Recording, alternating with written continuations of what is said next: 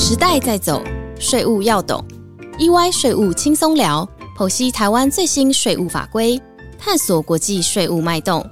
跟着 EY 税务轻松聊，轻轻松松掌握税务大小事。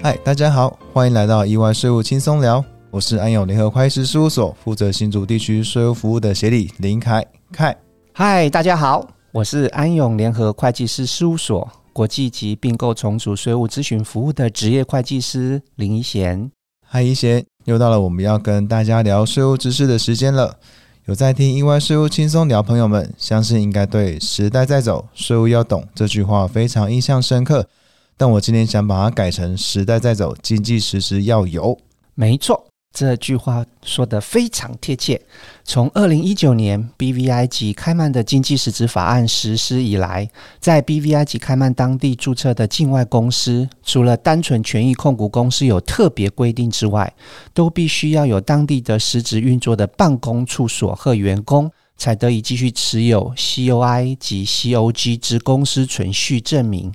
不然可能面临公司执照被撤销，而银行账户被冻结的情形。然而，这只是个开始。是的，包含后续的摩里西斯不再对外国公司核发 GBC Two 执照，塞西尔更要求企业需要提交七年的账册。然后 BVI 跟开曼就在去年，也就是二零二二年开始对经济实质抽检了，而且已经有企业开始被开曼罚款喽。全球明显蔓延着反避税及反洗钱的风气。嗯，而台湾政府也因应境外免税天堂经济实质于二零一九年通过境外资金汇回管理运用及课税条例，也是我们俗称的资金回台专法，鼓励台商在两年内汇回境外资金，而享有八 percent 到十个 percent 的优惠课税税率。同时，也明文规定，资金回台专法到期后，马上就要启动盈利事业认列受控外国企业所得适用办法。也就是 CFC，从今年二零二三年开始，台商的境外投资公司若达到对于股权有控制，且该被投资公司又是在名目所得税率低于十四个 percent，或对于海外所得不课税的国家，就会受到 CFC 的规范。其实资金回台专法是台湾百年来唯一的一个租税特色，错失了这个机会，要面临的就是今年 CFC 对海外投资的打击了。过去将近一年的时间啊，我和蛮多公司有不少 CFC 的讨论，慢慢的归纳出几个重点哦，觉得需要提醒听众朋友注意的地方。那一些麻烦您待会听听看，是否有要补充的地方哦？您常去董事会讲课啊，对外演讲，想必也会听到不少企业的想法，也麻烦您跟听众朋友分享您的经验。当然没问题。其实我去董事会讲课，通常就是两个主题。一个就是碳边境调整机制，也就是所谓的碳税；另外一个就是受控外国企业 CFC。对于 CFC 有很多重点需要让听众朋友知道。好，那我今天就分五个重点来跟听众朋友分享。第一，CFC 其实没有财税差异调节的概念，是直接以财务上的利益来课税，而财务上利益还要包含其他综合损益与其他权益项目转入当年度未分配盈余的金额。第二呢？CFC 当年度结算产生的盈余马上要课税，但损失却不能马上抵税哦。第三，虽然只有境外第一层 CFC 要纳入申报课税，但因为包含财上以权益法认定的投资收益，因此也算是将 CFC 以下的每一层盈余都纳入课税。然而在计算盈余时，可以排除对于非地税负国家认列的权益法投资收益及损失，而低税负国家的权益法投资收益及损失并不能排除。意思是，权益法投资损益必须经过非常详细的拆分。嗯，这就马上衍生了第四个问题：即使低税负国家有实质营运，其投资收益也必须马上课税。对啊，这个公式哦，还有一个要特别注意的地方，只能排除非低税负国家的权益法投资损益，并没有排除其他综合损益与其他权益项目转入当年度未分配盈余的数额。那第五个问题就是之后的营所税申报书会很复杂，非常认同。我先来分享第一点：台湾的营所税制度和美国的税务制度较为类似，也就是获利实现课税原则；而欧洲国家的税制则以财报基础课税。大部分的台湾企业在计算营所税时都会有财税差异，对于已实现的所得或已实际收取的利润，才会计入当年度的课税所得课税。而 CFC 在不符合低于台币七百万的门槛及实质营运的情况下，利润要并同台湾母公司的课税所得计算税额，而此利润仅能排除对于非低税负国家认列的权益法投资收益，并没有排除未实现的利润。譬如外币资产负债评价的未实现兑换利益，以及金融商品的未实现平价利益，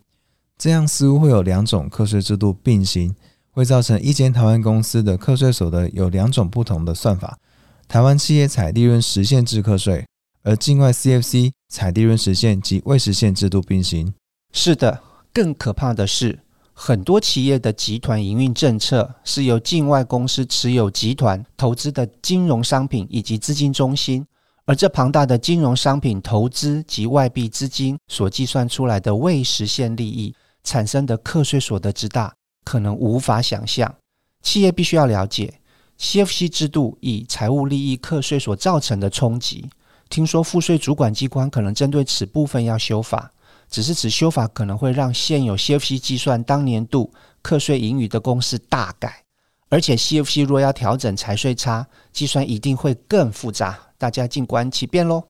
好的，我们真的也只能先静观其变，毕竟现在已经很复杂喽。那第二点呢？我个人觉得对企业蛮伤的。这个反避税制度针对 CFC 的盈余还没分配回台湾，就视为课税所得已产生要课税。这其实和国内未分配盈余课税很像哦，而 CFC 就是海外盈余未分配加征更高的百分之二十的概念，盈余未实现要课税，但损失要已实现才能抵税。台湾企业就算本业产生亏损，加计 CFC 的盈余后若变成正数，马上就要课税。而相反，台湾企业如果赚钱，CFC 赔钱呢？CFC 的损失是不能与台湾企业的所得相互抵消的。而且某一家 CFC 的损失也不能当年度利息和另外一家 CFC 的所得相抵，CFC 的损失只能比照台湾现行所得税法的规定后抵十年，而且还要会计师签证才能扣抵。未实现收益要课税，但损失要等十年，那可能直接减资弥补亏损会比较快哦。只是要准备的文件很多，那或者是用清算的方式。我观察到许多跨国企业，如果 CFC 底下不是连着大陆公司。都已经准备将 CFC 关掉，不然未来再加上执行全球最低税负制度实施下去，每一家 CFC 都产生多重课税问题，造成集团合并报表有效税率大幅增加，这是非常可怕的。宜兴，我觉得你说的好对哦。曾经有客户问我啊，CFC 只针对台湾公司直接投资的第一层课税，那是否在台湾公司与 CFC 之间再加一层实质运营公司就不会被课税了呢？的确是这样，没错。但在全球最低税务制实施后，不管在哪一层，都一样要补到百分之十五。这个做法就显得比较没意义了。那接下来我要分享第三点哦，只针对第一层 CFC 课税，是因为 CFC 当年度盈余是以合并的观点来看，底下不管多少层的 CFC 盈余都会被第一层 CFC 透过权益法投资收益认上来课税。而 CFC 盈余的计算公式虽然要排除权益法投资收益，但要很小心，这是指非低税负国家的投资收益，因此低税负国家的投资收益不能排除要课税。所以在计算第一层 CFC 应该要排除的投资收益时，必须要把所有权益法投资个体的投资收益分拆出来，再分类，低税负国家投资收益要课税，非低税负国家的投资收益才能扣除。其实 CFC 制度在这个地方真的要特别注意，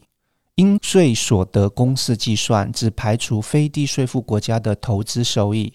我举个例子，如果 CFC 底下投资了一间香港公司，香港是 CFC 名单，认列香港的投资收益不能排除。